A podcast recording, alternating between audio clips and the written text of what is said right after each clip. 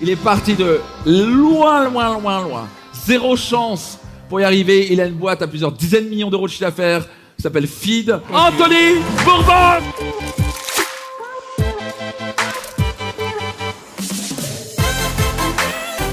Ça a l'air d'être en pleine forme. Toujours. Et yes, toujours. Avant de commencer, parce que j'ai vu un truc sur les réseaux, je trouvais ça fascinant. Tu vis dans un appart de 40 mètres carrés à Paris. Oui, exact. Euh, on se moque souvent de moi, mes proches, parce que entre fondateurs, CEO ou personnes qui ont un peu d'argent, euh, on a vite tendance à sombrer dans le confort, la facilité, des gros appartements. Et c'est vrai que rester connecté à la simplicité me permet de me souvenir d'où je viens et de garder cette motivation nécessaire au quotidien en faisant des focus sur ce qui me semble être, en tout cas personnellement, euh, le, le plus important. euh, C'est une philosophie minimaliste en gros. Et donc c'est quoi ça t'aide quoi? Te focaliser, à, à pas oublier où tu es, c'est ça? D'une, effectivement, se souvenir d'où je viens, la rue, pour ceux qui connaissent un peu euh, mon histoire et me mon raconter, parcours. ouais. Et c'est aussi une manière de me concentrer sur les priorités. Par exemple, j'ai pas de canapé. Il y a beaucoup de gens qui me disent, mais pourquoi t'as t'as pas de canapé? C'est insensé. Et en réalité, c'est juste que je m'y asseyais pas. Et donc, plutôt que de dépenser de l'argent dans un canapé, j'ai préféré avoir un très bon lit de 2 mètres sur 2 mètres, hyper confort, un bel écran, un bon ordinateur, une bonne souris. Et c'est juste une question de priorité parce que trop souvent, les gens pensent que pour gagner 10 000 euros de plus à la fin de l'année, il faut avoir son salaire qui augmente.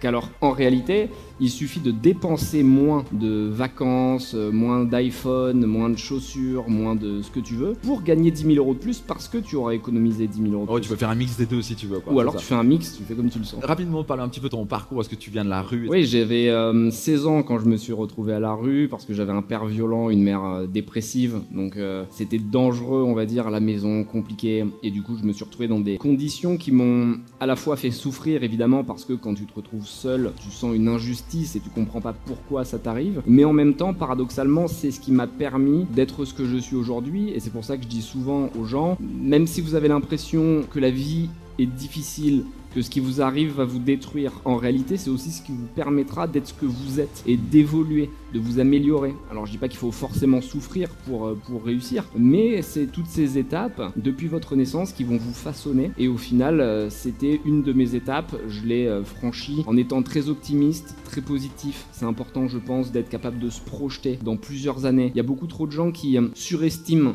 la possibilité de ce qu'ils peuvent faire l'année prochaine, mais qui sous-estiment ce qu'ils seraient capables de faire dans 10 ans s'ils étaient capables d'avoir cette euh, continuité dans l'effort. T'es né entrepreneur ou comment t'es venu l'idée d'entreprendre? Je pense qu'on on- on a des passions, des sensibilités, mais que n'importe qui peut devenir entrepreneur. Mais quand je dis n'importe qui, ça veut pas dire que tout le monde va y arriver. Même si tu as une bonne idée, si tu n'es pas capable de l'exécuter avec du sérieux, de l'ambition, de la résilience, de la détermination, tu vas échouer. Et dans tous les cas, les entrepreneurs échouent. Tu peux pas réussir du premier coup. Alors on va me sortir le contre-exemple de Mark Zuckerberg ou trucs comme ça, mais c'est pas statistiquement représentatif parce que 99,9% des entrepreneurs ont échoué. J'ai échoué pendant 10 ans, de 16 à 26 ans. J'ai gagné beaucoup d'argent, j'ai tout reperdu, j'ai regagné, j'ai tout reperdu. Mais c'est ce qui m'a permis d'apprendre.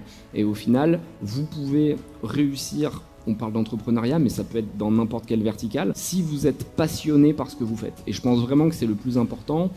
Être capable de se comprendre, de se connaître, de manière à pouvoir prendre du plaisir au quotidien. Et prendre du plaisir, c'est super important parce que ça va être long de réussir. Et chaque matin, il va falloir garder cette envie. Moi, par exemple, je suis très content d'être avec toi aujourd'hui. J'ai pas l'impression euh, de souffrir, je me force pas, j'ai pas eu besoin de préparer ce rendez-vous parce que c'est quelque chose qui me plaît. Et le matin, quand je me lève, je fais que des choses qui sont euh, alignées avec ce que je veux être. Donc je dis pas qu'il y a pas de moments difficiles parce que tu règles beaucoup de problèmes au quotidien, mais je suis épanoui. Et peut-être que dans 5 ans, j'aurai changé d'objectif, changé de passion. Posez-vous les bonnes questions, n'écoutez pas vos parents, n'écoutez pas les amis, n'écoutez pas les conseillers d'orientation, parce que c'est quand même paradoxal de devoir choisir sa vie en fonction de ce que pensent les autres, alors que ce que vous ressentez, c'est à l'intérieur de vous, et par définition, personne ne peut le ressentir à votre place. Donc euh, n'essayez pas de faire du mimétisme social, Ouais.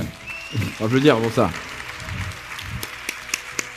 Alors, la question, c'est c'est quoi pour toi entreprendre? Entreprendre, c'est prendre son destin en main, c'est faire ce qui vous plaît, avoir une forme de liberté par vos choix, mais ne pas faire l'erreur de penser que c'est une liberté au quotidien parce qu'on a beaucoup d'obligations qu'on n'a pas forcément en tant que salarié. Donc il faut en avoir confiance, euh, conscience. C'est pas juste du plaisir. Il y a énormément de souffrance, beaucoup de burn-out. Mais encore une fois, si vous êtes capable de poser ce que j'appelle la brand plateforme, qui va vous permettre de définir votre mission, votre promesse, les valeurs avec lesquelles vous voulez réussir, vous allez quand même baisser les statistiques de grosse fatigue, gros coup de mou, parce que vous allez prendre du plaisir. Et moi, c'est le business, mais il y en a d'autres, ça peut être le violon, d'autres, ça va être le sport, d'autres, ça va être l'écologie, certains le voyage. Et au final, si vous arrivez à détecter ce qui vous personnifie, là, vous allez pouvoir être meilleur que les autres. C'est-à-dire qu'il ne faut pas être moyen partout. Typiquement, ce qu'on nous apprend à l'école, tu vois, euh, il faut avoir la moyenne. Moi, c'est vraiment l'inverse. Euh, Et parle de ça, c'est très intéressant. Ouais. Depuis ton plus jeune âge, on t'apprend à être moyen. Alors qu'en réalité, il vaudrait mieux proposer aux élèves de choisir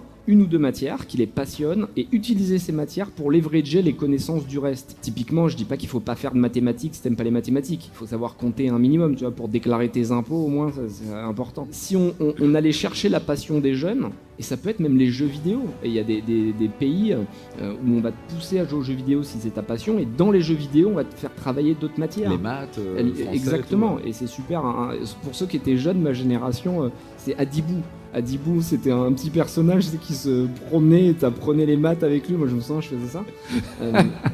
Et du coup, les, les études devrait être orienté vers le plaisir. Et évidemment, le conseiller d'orientation, c'est une étape, moi, qui m'a choqué parce que j'en ai souffert. On m'a envoyé vers un bac scientifique parce que j'avais des bonnes notes. Et donc, quand tu as des bonnes notes, en général, au collège, on dit bah, va faire le, bac S, c'est la voie royale. Ingénieur, machin. Exactement. J'avais fait SSI, euh, S, sciences de l'ingénieur. Horrible. Les, les mecs s'amusaient à calculer à quelle vitesse le sucre allait fondre, tu sais, dans leur café, c'est incroyable. Et en fait, j'ai souffert pendant 4 ans à faire des maths, de la science, des trucs de ouf, parce que ça me plaisait pas. Alors que moi, j'aimais bien parler, j'aimais bien écrire, j'aimais bien l'économie, donc j'aurais dû faire un bac ES euh, par définition. Mais la concert d'orientation m'a forcé à aller en bac S et mes parents qui connaissais rien euh, à cette époque-là, oui, bah, j'avais sauté des classes. Euh, et donc, du coup, on m'a dirigé vers. Si c'est intelligent, tu dois faire ça. Voilà.